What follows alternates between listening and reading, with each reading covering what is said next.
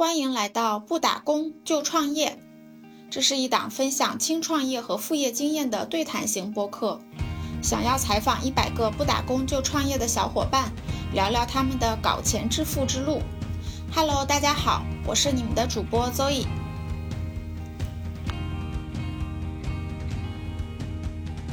我明明很努力的在工作，或者是说我很愿意付出我的心血去好好工作。这工作没有回馈给应有的那种意义感，仿佛被工具化了，成为了一个就是在流水线上工作的一个机器人。我以前没有意识到这个问题，开始做了裸辞的社群之后，我发现跟我同样有同样的困惑以及同样的焦虑的人有很多很多。小院它不纯粹是一个商业空间，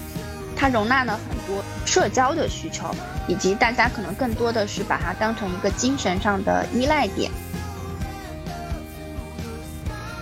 对于我们普通人来说的话，可能更多想的是第二种，就是如何让你的流量直接闭环去做转化，要有主动性，而不是被动的去等待广告主来找到你。你就做你自己，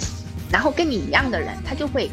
靠拢到你身边。然后，当你越来越有能量、越来越有质量的时候，就像那个天体一样，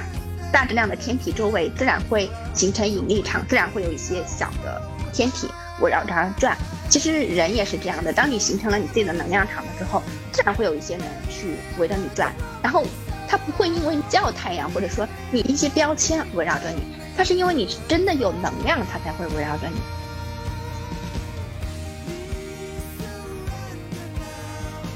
Hello，不打工就创业的小伙伴们，大家好，我是你们的主播 Zoe。啊，在这一期节目中，我请到了我的老朋友雪敏来聊一聊她的轻创业故事。两年前呢，她从大厂辞职，在浦东乡下租了一块地，身体力行当起了乡野村夫。现在她运营一间躺平小院，收集各路职场失意的打工人，在小院里面可以读书、喝茶、发呆。为了运营小院儿，他做了两个小红书的账号，在小红书线下引流这一块也颇有心得。本期节目中，我们就请嘉宾来完整的拆解一下他的躺平小院儿从零到一的成长过程。虽然有不少的实操干货啊，但我觉得最打动我的是嘉宾说的这样一句话：“走得慢才走得远。”那么这个现实版的归园田居。有面包也有诗与远方，我想应该是我们每一个疲惫打工人的都市理想吧。好了，话不多说，我们请学明给大家打一声招呼吧。Hello，大家好，我叫学敏，这是我的真名。在小红书、还有豆瓣以及其他一些的社交媒体上，我用的 ID 是紫豆先生。在小红书上，我还有一个专门运营小院的账号，叫紫豆先生的躺平小院。好啊，雪敏，要不你先简单的介绍一下你之前的经历吧，包括你从事什么行业，为什么辞职，啊，辞职以后多久开始做的小院儿？哦，好呀，我辞职之前做的是那个旅游规划，嗯，前测还有关于旅游行业研究这种的工作。虽然很多人都觉得我上份工作是神仙工作，就是薪水还可以，啊，我的领导和同事。对我的态度啊，包括对我整个工作的成果都是很认可的，嗯，也不是很忙，但是我觉得我我我的人就是不断的在被掏空，在被工消耗，我没有得到任何的结果。当然，这个结果可能是跟疫情有关系，因为那疫情的三年，嗯，基本上就是不是说整个旅游行业啊，而是我我所处的旅游的前期的投资的那一段。基本上就是停滞的状态，所以我整个人十分的焦灼，这种焦灼就是差不多一直持续了一两年的时间吧，一直到二零二二年的一月份，当时我的身体也不太好，就是我颈椎、腰椎全部都出现了问题，我后来嗯，整个人就是靠吃褪黑素和喝咖啡，就是白天喝咖啡去工作，晚上回家吃褪黑素来睡觉。嗯，整个人仿佛活成了一个机器，所以我后来发现啊，这样不行，再这样下去，我不仅是身体垮了，我的精神也要垮掉了。所以我跟家里人大概就是商量了，嗯，大概就半个小时吧，其实不叫商量，叫通知。我就我就通知了我老公，我说我要辞职了，我不行了。嗯，然后嗯，正好公司那个时候就是在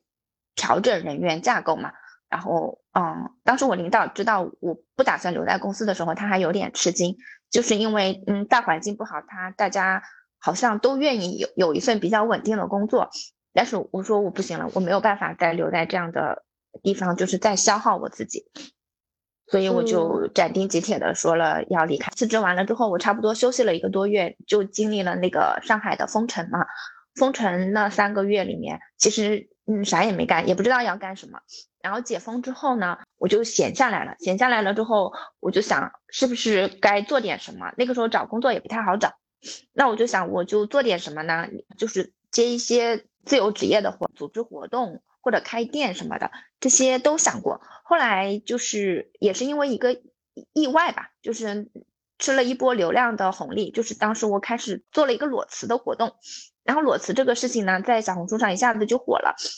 嗯，一下子我的那个活动的社群就进来了好多人，就是一开始就有几百人吧，然后这个数字一直在上涨，差不多做到后面有一两千人了。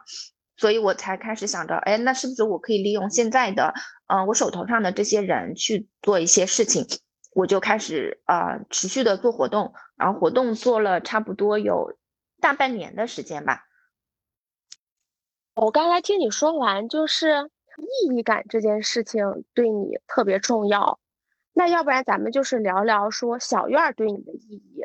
这个小院儿的雏形嘛。你刚才也提到了说你是。做了一个社群裸辞的社群活动，然后从这里慢慢起步的。那从裸辞社群活动到躺平小院之间，你一共走了哪几步？你的心路历程大概是怎么样的呢？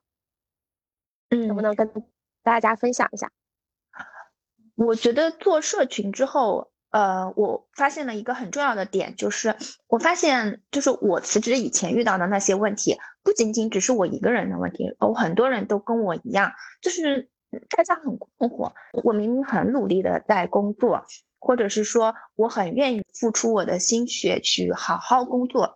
这工作没有回馈给我们什么，没有回馈给我们应有的那种意义感，大家仿佛被工具化了。成为了一个就是在流水线上工作的一个机器人。就我在做这个，我以前没有意识到这个问题。我是嗯，不开始做了裸辞的社群之后，我发现跟我同样有同样的困惑以及同样的焦虑的人有很多很多。所以在这个过程当中，我就开始去思考啊，我是不是可以去帮助大家，或者说我们这些人在一起是不是嗯，可以可以形成一个集聚效应？这个是呃。最最最开始的一个很自然的想法，然后到开始到后面，就是我的活动越做越久之后，我面临了一个比较现实的问题，就是我需要一个场地。就是我一开始是，就是我有了社群之后，我就开始想要把社群持续做下去嘛，把活动持续做下去，然后就面临一个很现实的问题，就是我需要场地。然后呢，我需要的是免费的场地，就是因为我们这些人因为失业了嘛，就大家都没有什么钱。当时我的想法还是很纯粹的，就是我先把这些人聚集到一起，然后，嗯，后面能怎么做，或者说能产生什么样的收益，我们就后面再看。所以我的想法很单纯，就是呃，跟大家一起聊天，然后去探索。所以我需要一个免费的场地。当然，这其中我也就是动用了很多我自己的资源，比方说我的我以前的同事、我的领导，甚至是我的校友，嗯，就。就动员大家去帮我找场地，但是这个东西始终是有限的，因为我没有明确的探索出收益来，大家也不可能一直就是义务的帮我，所以在这个过程当中，我就开始就是比较迫切的想要一个自己的地方。嗯，当时我又思考了两个方向，一个就是我在市区找一个地方。找一个很小的嗯小场地，开一个类似于茶馆或者是嗯咖啡馆的地方。一方面它可以对外承接一些就是这种餐饮的呃需求，另外一方面它它可以作为一个空间，让我们去搞活动。这是我当时的嗯一个想法。还有另外一个想法呢，就是它是根源于我长期以来就是对于农村生活的向往。就这个东西是可以追溯到很很久很久以前，因为我我就是农村长大的孩子，再加上就是嗯，我之前一直追那个李子柒的视频嘛，就是对农村生活有向往，所以我当时就在想啊，是不是有另外一个方法，就是嗯，不是像我刚才讲的那种很传统的，就是我在市区找一个地方，而是我到一个很偏僻的地方去，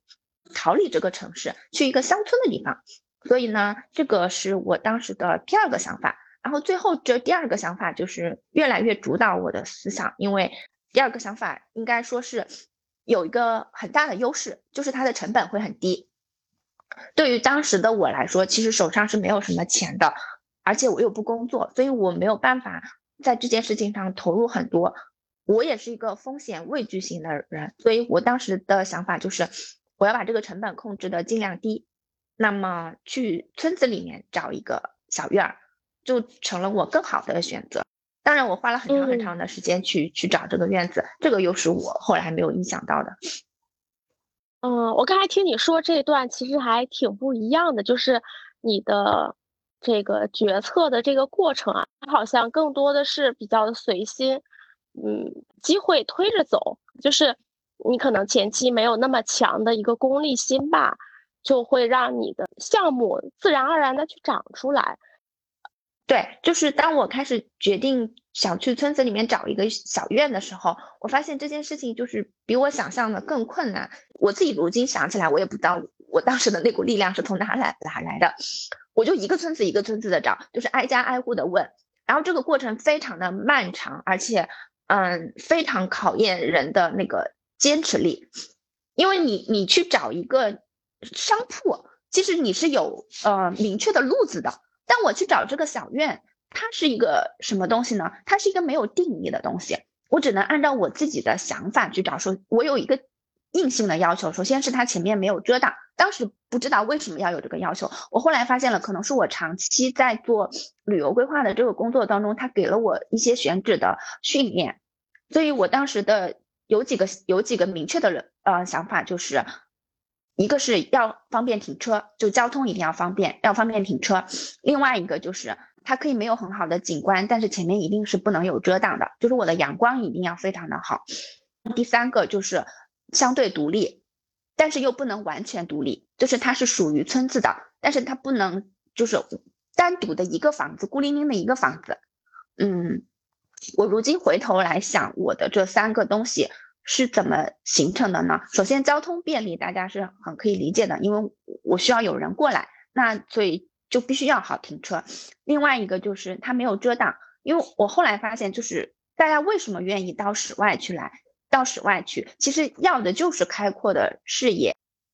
就是相对而言不像城里那么压抑，所以前面没有遮挡这件事情也很重要。然后第三个就是要相对独立。这样子的话可以不受村民的打扰，但是呢，我又要给大家那种乡村的体验感。那么就是说，它不是孤立的，它必然又要融于乡村。然后这三个要求就导致我的，嗯，我对找院子的那个就是进度特别特别的慢，因为这三个要求叠加起来，在我当时筛选的范围内几乎就没有，所以我当时找的特别的崩溃，甚至一度就是想要放弃这个东西。但是好，好在就是，就就当你想要做一件事情，想要到一定的地步的时候，那个上天就是会帮你，所以很吸引力法则，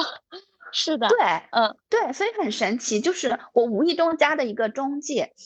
他就给我推了这个房子，就在我想要放弃的时候，我觉得算了吧，就是我不要再做这件事情了，甚至我就是中途我都从上海回去了，回了我老家，我就想说我我就逃避一段时间，我不想再做这件事情了。然后，当我从老家休息了一个月，再回到上海的时候，我的中介给我推了一套房子，然后我就去看了，然后我就发现这套房子在所有的地方上都满足我的要求，就是我刚才说的那三种，然后当场就签下来了。然后这个过程，我我现在想起来也还蛮神奇的。嗯，我刚才听你说你找小院的这个过程，就感觉好像又和你重新走了一遍当初的这个路。那你是怎么定义你的小院的？就是你觉得你的小院儿区别于普通的农家乐，它有什么不一样的地方吗？就或者说你赋予你的小院儿一个什么样的灵魂？嗯 嗯。其实对，就是我好像一开始就是一直以来，我对这件事情都没有特别清晰的路径嘛，所以就像我当时，就像我刚才讲的，我一开始给小院定了三个准则，但是这三个准则我当时并不知道为什么要这样，只是我后来发现了它可能是这样子的。然后在小院的运营过程当中，它是逐渐、逐渐、逐渐的走到现在这个样子的。然后它的每一步都不在我的设想之内，因为最开始就像我们前面提到的，我做小院子其实只是为了做活动嘛。但是这很奇怪的就是，当我把小院子整个装修好了，已经差不多开始满足这个活动需求的时候，我心里又有一点胆怯，就是不是有句诗叫“近乡情更怯”，我就有又有点胆怯，我就在想，嗯，这个事情真的是对的吗？就是真的会有人愿意来吗？我把活动放在一个这么偏僻的地方，大家可能要坐两个小时的公共交通才能到这个地方来，大家真的愿意来吗？就当时我又很胆怯，所以我在今年的八月份把小院子装修好的时候，我我很我当时的心态就是很微妙，我并没有第一时间就开始把活动放在小院子，我还是就是把活动放在了市区。但是这个过程当中呢，我把小院子装修的那个视频发到了网上，这个视频发到了网上之后呢，就吸引来了另外的一波人。就是这一波人是对乡村生活比较感兴趣的，然后这一波就不仅是局限于裸辞的，对吧？啊，对对对，就是来了另外一波一一波人群，这部分人群也是我原先没有想到的，他们就是对小院子很感兴趣，他们会过来问我小院子是怎么找到的，以及他也想有一个这样的院子，他也想来参观参观，然后看一看我是怎么装修的，然后没想到这一波人成了我的小院子的第一波客群。然后在这个过程当中呢，我也是非常公益的想法。最开始我是非常没有功利心的，就是我就是这样接待大家，就是你要来参观你就来参观。后来来参观的人多了，我发现我好像对这件事情上付出了太多的时间精力了，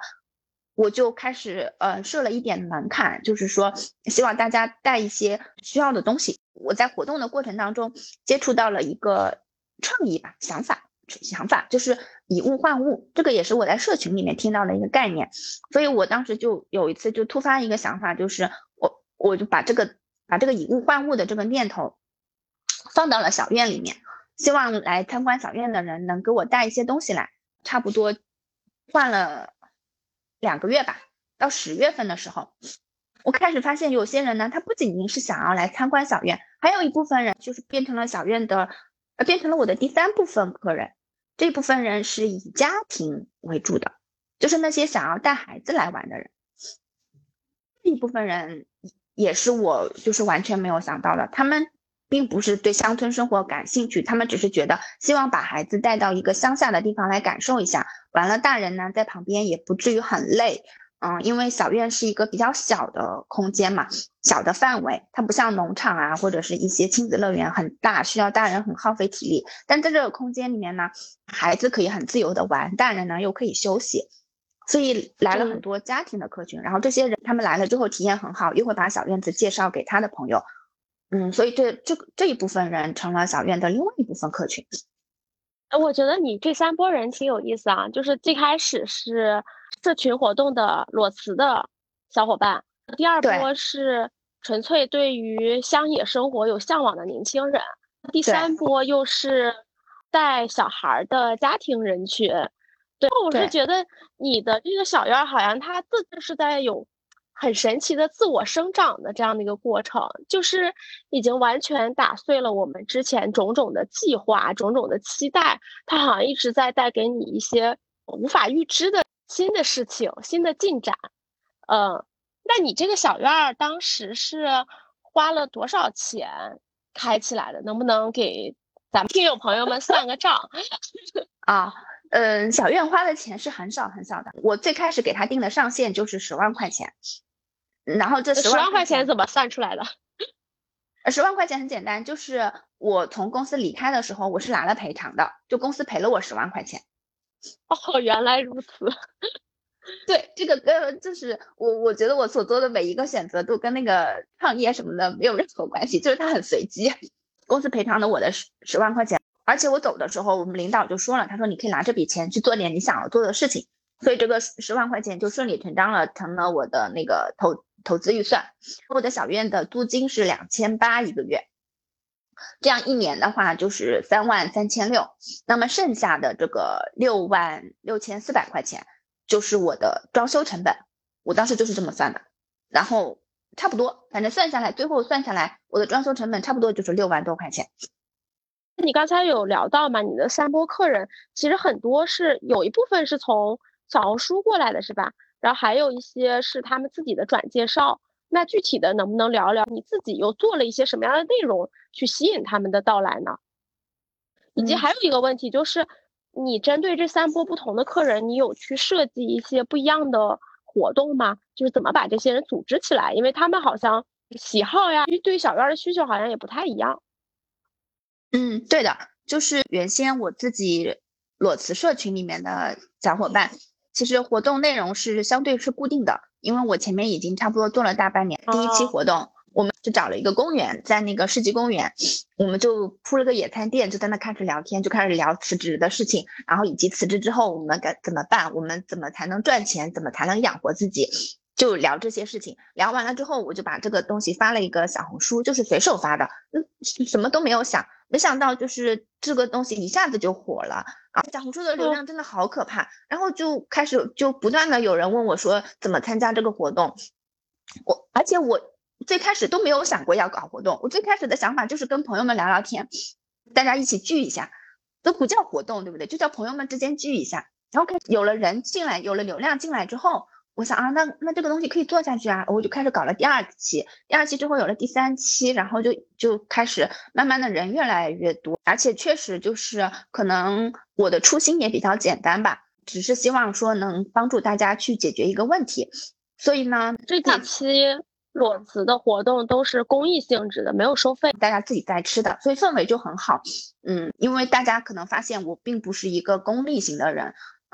就。然后这个特质其实是一直保留了很长时间，包括我现在就是维护社群啊，以及嗯越来越多的人能够进入到这个社群里面，可能也是看中了这一点，就是我的这个社群是没有任何功利心的。嗯，划重点，没有功利心，真诚交朋友，所以就是形成了一个良性的循环啊，社群就会越滚越大，越滚越大。不仅仅就是有小红书上的社群，嗯，引到我自己微信上的社群。也差不多有一千人了，嗯，回到刚才讲小院运营的那个问题，小院它不纯粹是一个商业空间，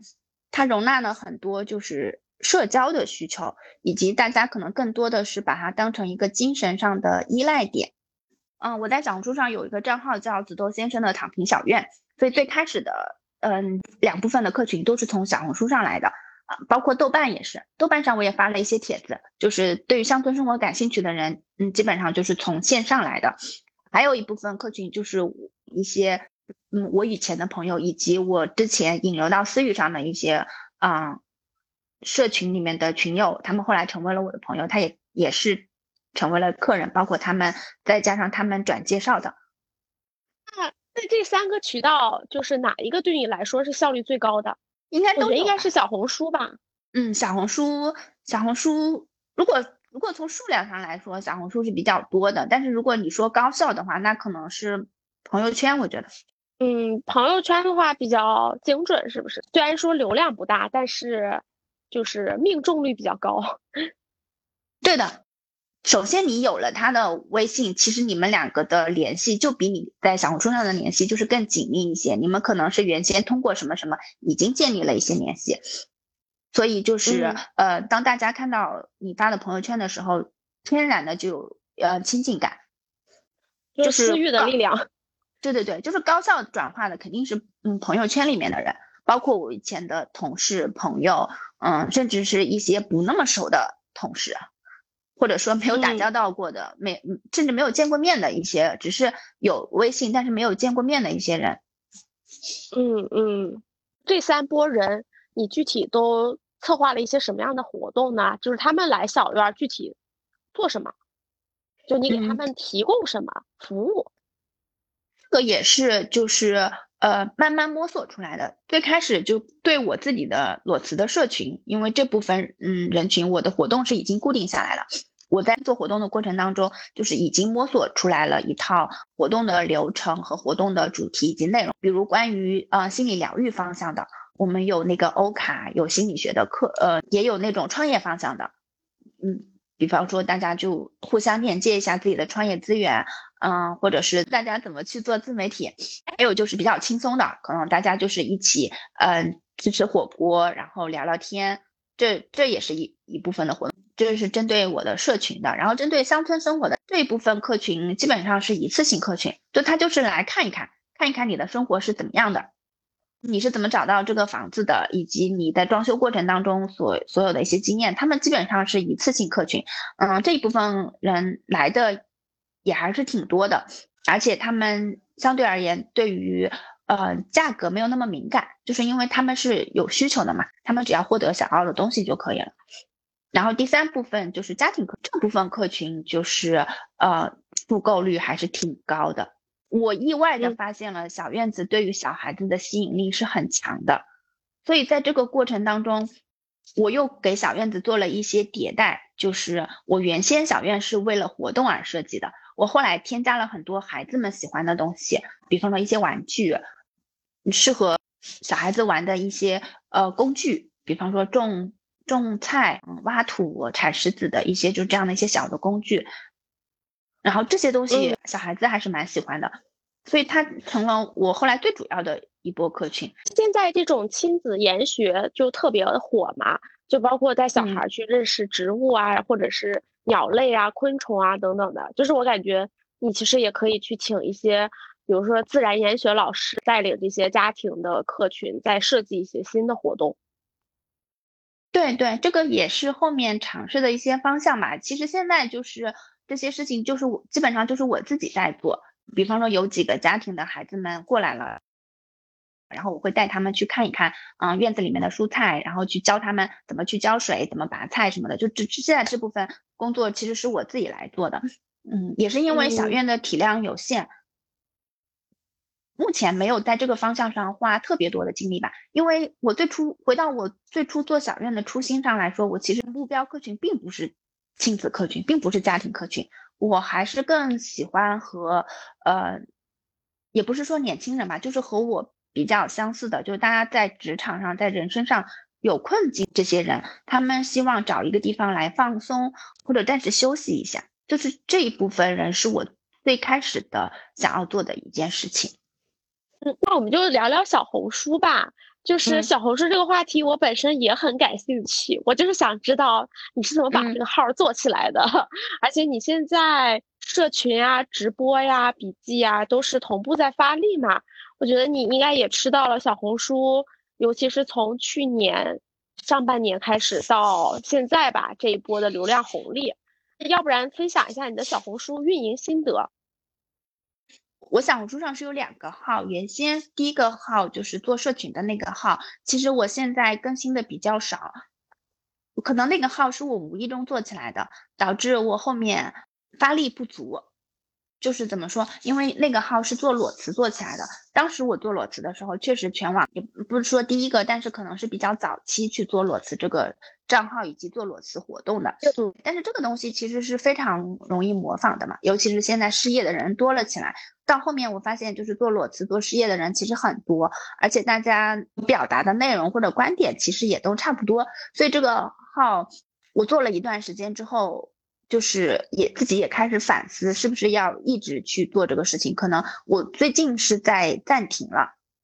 当然我的活动还是在继续的，但是内容是在暂停的，因为我想自己再整理一下，看看是不是还要在这个方向上继续，或者以后未来可能会探索一些新的方向和新的内容。另外一个号就是躺平小院的这个账号，这个账号虽然最开始也是只是记录嘛，只是记录这个装修的过程，但是这个号它的内容和主题是比较明确的，就是它就是记录小院改造以及日常的一些呃生活状态和生活方式。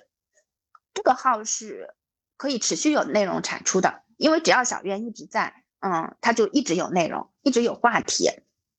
所以呢，这个号是我目前主力在做的一个账号。至于说你刚刚的问题，就是说，嗯，怎么起号是吗？我觉得就是很简单，就是你不要被流量这个东西所裹挟，你就去就去表达自己就好了。听下来好像是那个那个成功人士回首看，然后总是云淡风轻，就是不会流量裹挟这件事情非常非常难。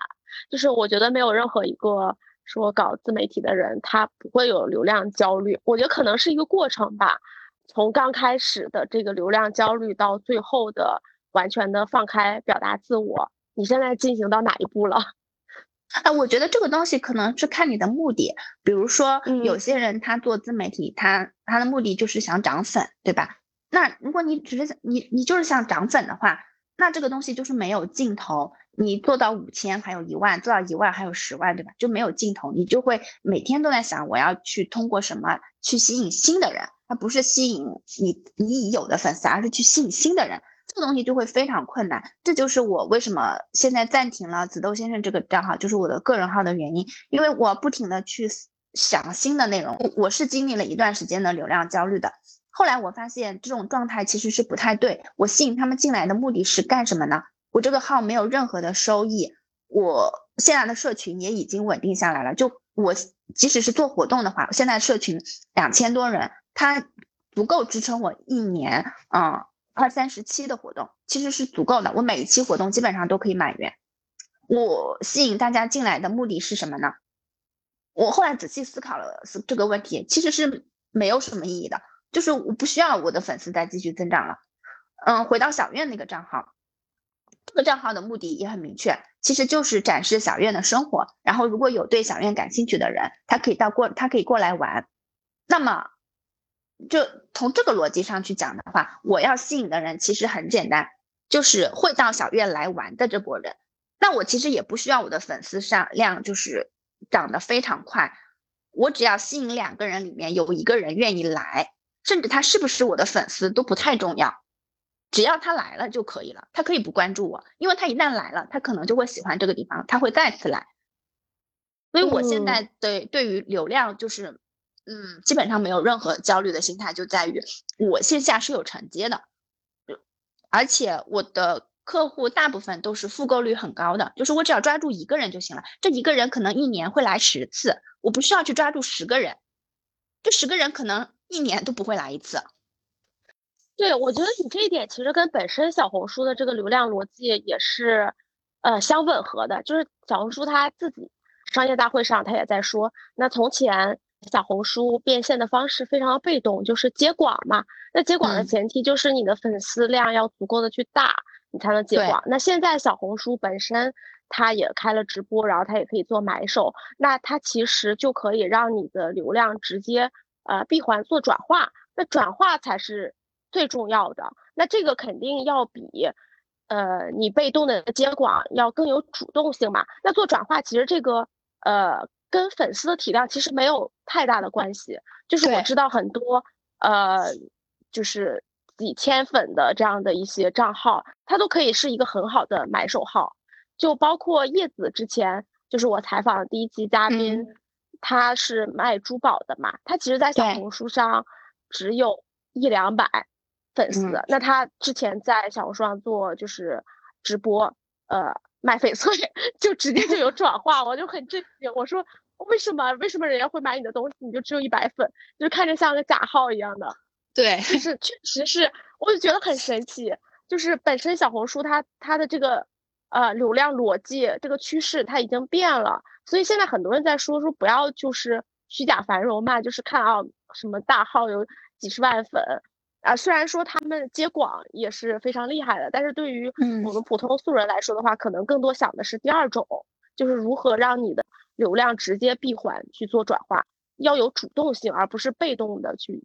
等待那个广告主来找到你这样子。嗯，那我我觉得你可以再讲讲你的直播，因为我之前有刷到过在直播。对，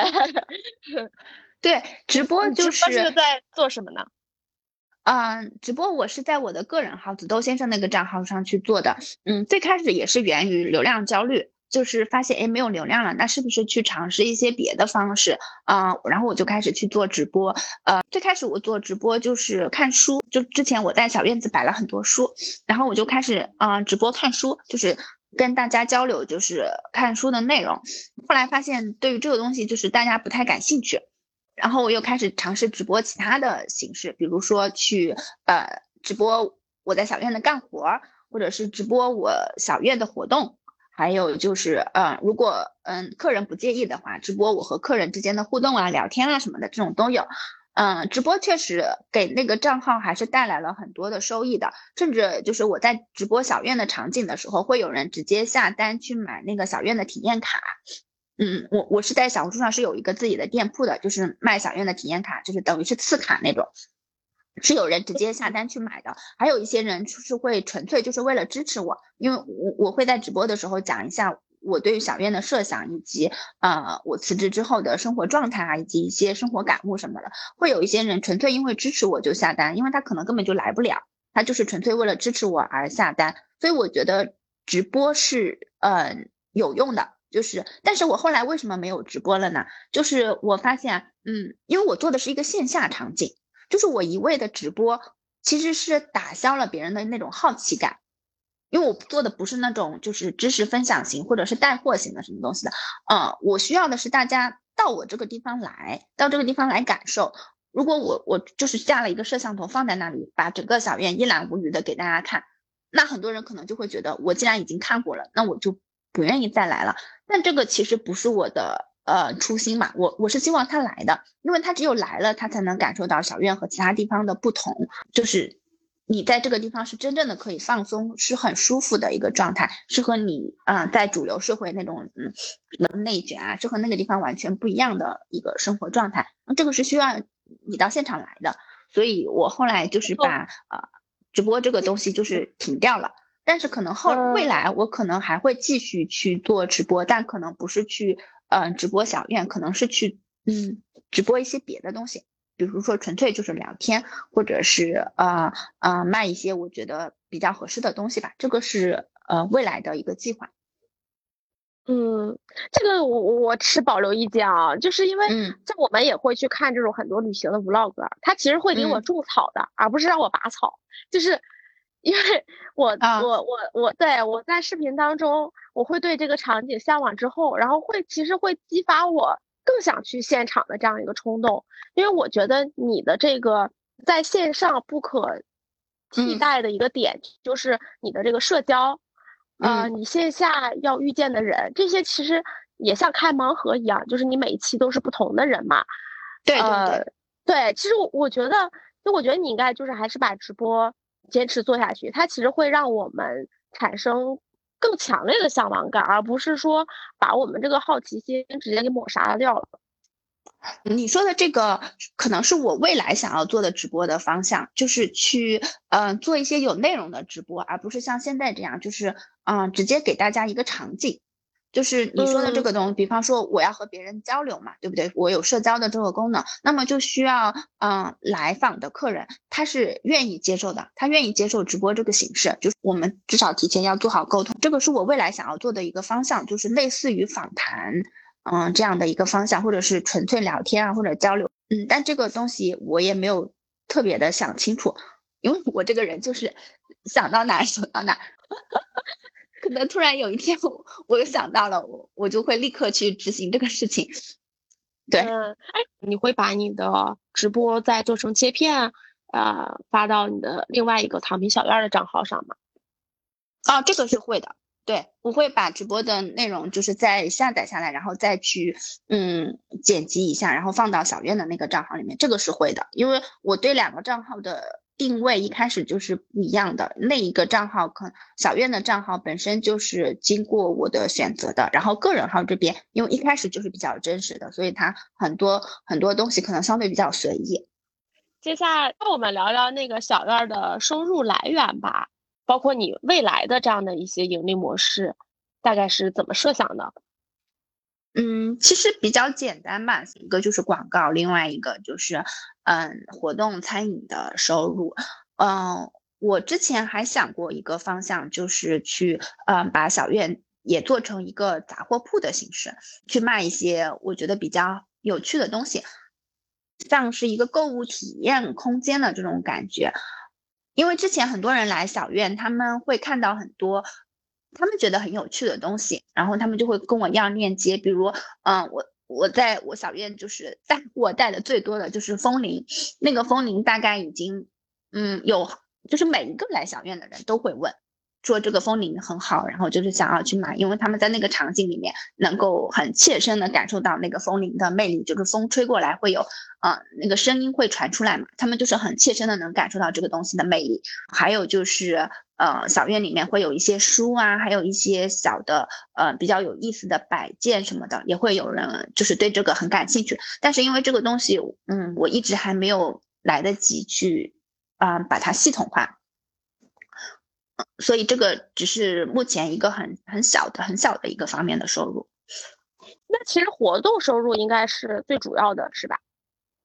对对，就是活动和餐饮收入是最主要的。你你活动是怎么个收费标准？嗯，其实现在是比较灵活的，主要是看大家有什么样的需求。因为小院的体验卡就是我现在的定价就是六十六块钱一次，然后是包含啊吃的和喝的。然后这个东西呢，就是比较非标。用大家的话来说，就是在这个小院子里吃什么喝什么是最不重要的。其实很多人就是想过来休息一下。对的，对对，就是过来社交，然后聊聊天，休息一下。甚至很多人过来了，他们也不吃什么，也不喝什么，就是在那里躺着。这个是小院的那个体验卡。然后另外一的时候会有一些餐饮方面的收入，比方说大家想过来吃点什么东西，嗯，之前我在小院也种过一些菜，还有就是嗯，会有一些果树，再加上邻居们。你嗯，我也会帮大家，就是嗯转介绍一下邻居阿姨们自己养的鸡呀，或者是那个鸡蛋，但这部分目前是没有收入的。虽然大家说，哎，你可以去跟他们谈个提成啊什么的，但是嗯，我目前没有往这个方向去思考，可能未来会去串联一下吧，整合一下周边的资源。比方说，我那个周边还有很多的呃草莓采摘基地啊、葡萄园啊这些东西，可能未来我会整合一下。但是，嗯，目前就是就是这样，是以餐饮和活动的收入为主。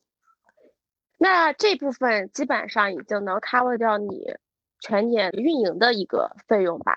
就包括你小院的租金、水电费、物业等等的这些。啊，对的，目前这些都是没问题了。甚至，呃，怎么说呢？就是大家来玩的很多人，不仅不吃什么、不喝什么，还有很多人给我带东西。就是小院子的日常，嗯，所需运营所需要的一些消耗品，其实很多时候都是靠这些客人们自己带过来的。嗯，我听下来好像一个乌托邦啊，就是大家构建的一个理想的世外桃源。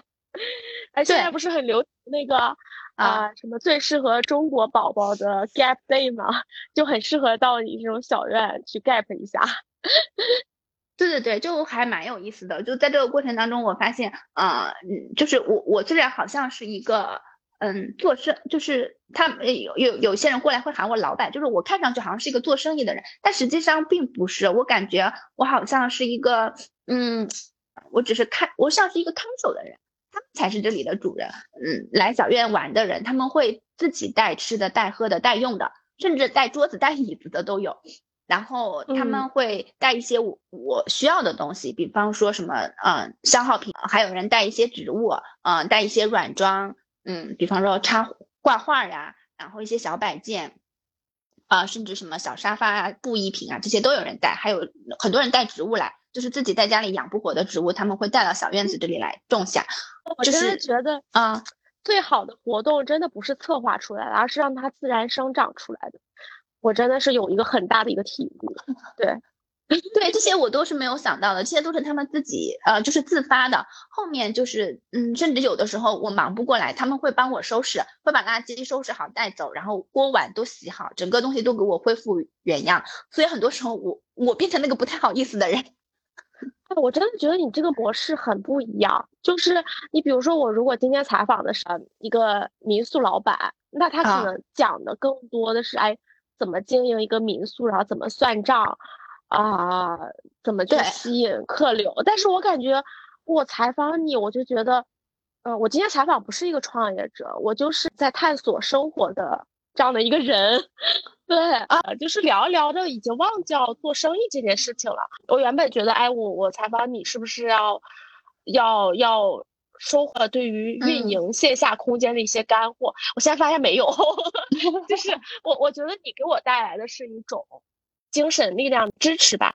对对，就是我我知道你想表达的意思，因为很多人过来玩，他们就会给我这种嗯说法。嗯，就他们就会说啊，这里好舒服，然后或者说，哎，我每次工作不下去的时候，我就我就想想你的小院子，我就感觉又有力量了。其实很多人跟我表达过这种想法，我最开始的时候还是，哎，就是有一点，嗯，莫名的，就我不知道大家的这种这种力量感是从哪里来的，嗯，后来就是就是大家传达给我的。意思可能就是因为我本身是一个没有那么功利心特别强的人，所以大家并没有把这里当成一个商业的空间，他们就会觉得说，啊，我到这里来就是像走亲戚一样，或者说我就去是探访一个住在乡下的朋友，他们对我的定义就是这样子的。嗯，我觉得这个真好，就有点好像穿越到了以前这种古诗词古文里面一样，就是真的很难想象在上海可以去做这样的一件事儿。爱就是，嗯，焦虑的反义词是具体嘛？那当你身体力行走到大自然当中去劳作啊，去体验啊，我觉得就是曾经的那些焦虑感还有内耗已经不存在了。就像你说的这种，以前在工作的时候在职场那种无力感还有无意义感，那你觉得做小院给你带来最大的改变是什么？就像你刚才说的，就是小院它开始跟我的生活紧密的联系在一起吧。就原先我上班的时候，可能是很割裂的一个人，就是我我在工作当中去的时候，我是一个有板有眼的人，嗯，就是 ISTJ 是一个非常严谨，然后非常苛刻的一个人，就是我甚至对自己的时间表是会画到分钟的。就是这这一分钟，我要我要做什么这种，嗯，后来辞职了之后，我回归到小院，然后我就会发现，我其实，在做小院的过程当中，我没有那么多的计划，就是我是随随着自己的心去走的。我我想要干什么，或者说我想要放弃的时候，我可能就放弃了。就好像我找不到小院子，我就跑回老家了。我就说，哎，那这件事情就算了吧。就是我我我开始会会放弃，就是当你就是接受自己。可以失败的时候，就是你可以放弃，你可以失败的时候，嗯，焦虑好像就嗯不太存在了。嗯，我不知道我有没有表达清楚，就是因为当你焦虑这个东西的时候，你其实是想要成功的嘛，你只有想要成功，想要得到，你才会焦虑，对不对？但是如果你能接受自己，其实就是得不到，接受自己失去，或者说接受自己失败。那有什么好焦虑的呢？就你你你就没有焦虑，就没有什么东西好值得焦虑的。然后回到就是自洽嘛，内心的自洽。对，回到我做小院的这件事情上，嗯，为什么我后来变得越来越像一个屁人呢？就是小院很多东西是没有办法去掌控的。比方说我要种一个什么花儿，我不能说花儿你明天几点就几点开，就没有办法的。你只能种下去，种下去之后，然后你就等着，等着它哪天开了，可能突然有一天它就开了。然后最近前面几个月花都开得很好，最近突然间零下，所有的植物都冻死了。你不能说我就是不让你死，我计划着怎么样怎么样。就这个东西，大自然是你没有办法去掌控的，所以我现在开始慢慢去接受这个东西，就是万物的生长自有它的规律，嗯，你只能去适应它。这这个时期，你只能说你尽你自己的努力。比方说，我想要秋天看到菊花，那我可能夏天就要开始准备了。但是我准备了，不一定我就能看到。也许一场寒霜，它就冻死了，那你也没有办法。那这个这个世界就是这样子的。所以在这个过程当中，我我感觉就是会越来越去自洽吧。就做这些具体的劳动的时候，你就会越来越自洽。我觉得是人走到自然当中，它其实会给你带来很多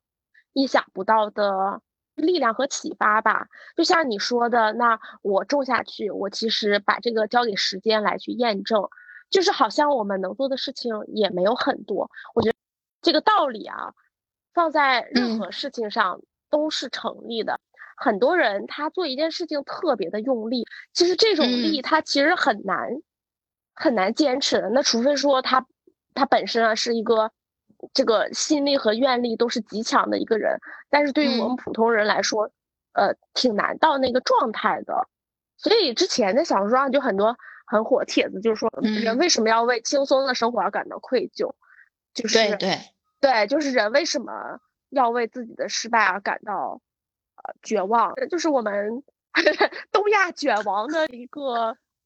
心理状态吧。这样成长一个过程给了我们太多的规训了。我现在就是听你说自然的这一趴的时候，我就突然挺有感触的。就因为我跳跳芭蕾嘛。就是你知道，就是芭蕾，它是一个非常难的一个舞种，就是它的进步可以需要以年来计算。就是我练了一年两年，我可能只看到毫米般的进步。我以前是不能接受这件事情，我说不行，为什么？就是我要看到结果。然后我现在就说，那就慢慢来呗。就是我我不不着急，我也不是要成为一个芭蕾舞演员，那我把它当成我的一个爱好，我就是能接受它。每年这样非常非常缓慢的进步，然后我会去感受我的身体的一个变化，我的呼吸的变化，就像你说的这种自然的力量啊，我是嗯也感受到，不知道是不是人人到了中年就特别喜欢去 研究这样的一些心理上的一些探索。我记得你在小红书上面说，就是你有篇笔记嘛。邻居问你，哎，为什么不上班？你本身是名校的研究生毕业，然后有大厂的工作经验，然后现在成了一个村民，没有走大家眼中的那条标准的人生轨迹。那在这个过程当中，你会去在意别人这样对你评价吗？然后，嗯，你有没有后悔过去做这件事情？嗯，其实你说在意吧，肯定是在意的，就是。从我最开始辞职的时候，就会有人不停的问说：“哎，你为什么不上班啊？”我印象很深刻，就是有一个邻居，他就会问说：“啊，你是不是嗯没有上过大学？”就大家会觉得就是嗯，你不上班肯定是因为你有缺陷，你的能力不够。他不会去想着你是自己选择不上班的，就大家的思维是这样子的，就是只要你有能力，你肯定要去上班，这是一个必然的东西。然后，如果你现在不上班，那你就是没有能力，你就是被一个社会淘汰的一个人。当然，我最开始我是比较反感这样子的东西的，但是人的适应力能力是很强的。当你有一天你听这样的东西，你听了很多之后，你就是麻木了，是吗？对，就是讲了，你觉得哎，好像嗯也没有怎么样，对不对？就是你你一直穿在身上的那个长衫，好像嗯也也不代表什么东西，就是我就就就。当有一天你就把它脱下来，你说啊，对啊，就是我现在就是找不到工作，就这句话，它它没它其实不会让你今天就是，呃，少吃一碗饭，或者是说对你产生什么实质上的影响。之之所以它能够伤害你，其实是因为你自己介意，所以这些东西能够伤害你。所以我现在已经不介意了，我现在就是很坦然的告诉大家啊，我就是没在上班，嗯，我可能以后也不会上班了。我也会撕掉自己身上的一些标签，就是以前我可能会，嗯，就是跟大家解释说，哇，为什么不上班？然后我其实是上过学的，我怎么样怎么样怎么样的，怎么样怎么样。然后，但现在也已经不会解释了。我甚至连就是，我甚至在我自己的个人账号上面都没有任何就是关于学历还有学校的那些标签，甚至是以前工作经验的什么一些东西都没有。嗯。我觉得我就把自己回归成一个最原始的人，然后我也在探索，就是那我就作为一个很简单的人，我没有那些学历背景，没有经历的加持，我就靠着我自己，靠着我自己的这个人格和性格，我是不是可以收获大家的欢喜欢？我是不是可以在这个社会上生存下去？我其实也在做这样的一个实验，然后我现在发现其实是可以的，就是你你就做你自己。嗯，然后跟你一样的人，他就会靠拢到你身边。然后当你自己就是，呃，越来越有能量，越来越有质量的时候，就像那个天体一样，就大质量的行星、大质量的天体周围，自然会形成引力场，自然会有一些小的天体围绕着它转。其实人也是这样的，当你形成了你自己的能量场了之后，自然会有一些人去围着你转，然后。他不会因为你叫太阳，或者说你是一颗怎么怎么样的人，就是一些标签围绕着你。他是因为你真的有能量，他才会围绕着你。嗯，哎，你这句话听得我好感动。我不知道你是经历了多长时间，才会让自己的就是内心的能量就是特别的饱满。有一句话，就是因为你的社会标签代表的你的对他人的一个价值嘛。当你把你自己工具化之后，那别人也会来工具化你，就是你的标签。但是现在你把这些主动剔除掉之后，那别人和你的价值其实就是呃真心的交换，就是真诚。他人很神奇啊！就我以前的同事，就是我不那么熟的同事、领导，他们会来主动的去关心我，关心这个小院。当然，他们嗯不见得就是说呃有什么目的，但是他们就是看到了我在做这件事情，然后他们本身被这件事情所吸引了，所以他们会来关心我。因为我现在跟他们已经没有任何利益关系了，我既不是他们的领导，也不是他们的下属。就完全不搭嘎的两个人了，对不对？他之所以会会愿意说，哎，我也想有一天去小院子玩一玩，就是他被这件事情本身所吸引了。那我觉得，如果我走通了这条路，那么跟我一样的人，就是他没有标签，没有什么，他也可以走这样的路。那这个社会其实并不是只有主流的那一条路，就是我们考名校，然后好好工作，嗯，拿一个稳定的、光鲜的工作。并不是只有那一条路的，就是只要你自己有了能量，我觉得就是，就人生是旷野，人生就是到处都是路。这个我觉得也是你走出来之后才会去说这样的话。很多人现在就是反旷野嘛，哎呀，我尝试了做自媒体没有做起来，然后我尝试了和朋友摆摊创业没有做起来，就各种事情嘛，然后最后得出来结论，就人生不是旷野。我就觉得事在人为吧。就是你要去做，然后做了之后，其实你是需要把一部分